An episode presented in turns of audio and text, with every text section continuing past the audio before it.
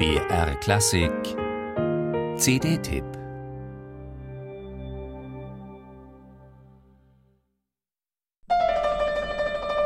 Evil Nigger, so heißt eins der Werke des Afroamerikaners Julius Eastman.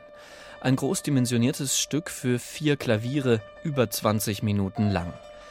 Evil Nigger oder Gay Guerilla. Mit solchen Titeln musste Julius Eastman anecken. Und fürs Anecken hatte er überhaupt ein Talent. Der Stimmperformer, Tänzer und Pianist tauchte bei Proben schon mal in mit Ketten dekorierten schwarzen Lederklamotten auf, ein Glas Scotch in der Hand. Oder er interpretierte Musik von John Cage so eigensinnig, dass der Komponist vor Wut schnaubte. Karriere geht anders, zumindest wenn man schwarz ist und kein Punkrocker, sondern versucht, sich einen Platz in der Welt der sogenannten ernsten Musik zu erkämpfen.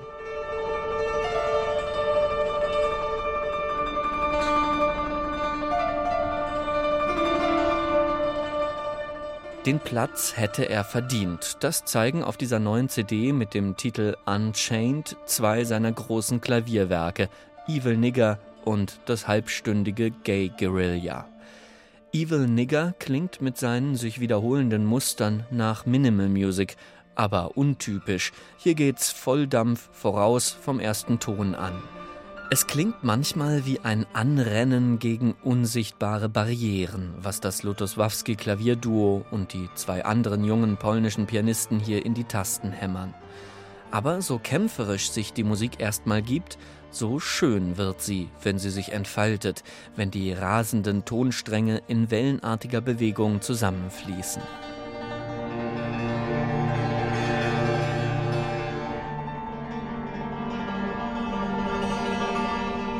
Gegen Ende zerfällt Evil Nigger in ein paar Einzeltöne.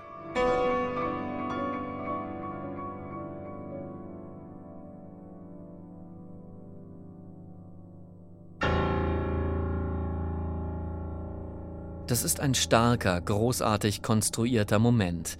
Der grimmige Blick eines Unbeugsamen, der sich sammelt, Kraft tankt. Kein Wunder, dass ganz zuletzt die Töne wieder leise losrasen. Wenn ein paar einzelne Noten richtig platziert sind, dann können sie mehr Kraft entfalten als ein donnerndes Akkordgewitter. Diese Weisheit lässt sich auch heraushören aus der Musik des sogenannten polnischen Minimalisten Tomasz Sikorski.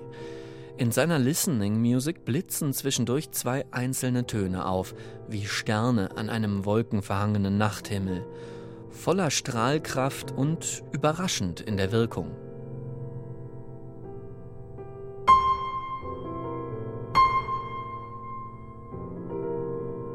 Zwei Außenseiter treffen sich auf dieser CD.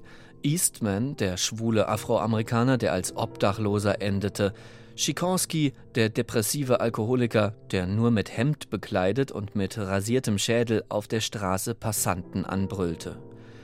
Beide Künstler vertrauten nicht in ihr eigenes Schaffen. Zu Unrecht. Diese CD ist dicht, voller starker Momente und Überraschungen, in die sich die jungen polnischen Interpreten mit Präzision und Wucht hineinfühlen. Zum Beispiel, wenn aus den brachialen Akkorden in Eastmans Gay Guerilla plötzlich das Kirchenlied Eine feste Burg ist unser Gott hervorbricht. Grimmig und bewegend.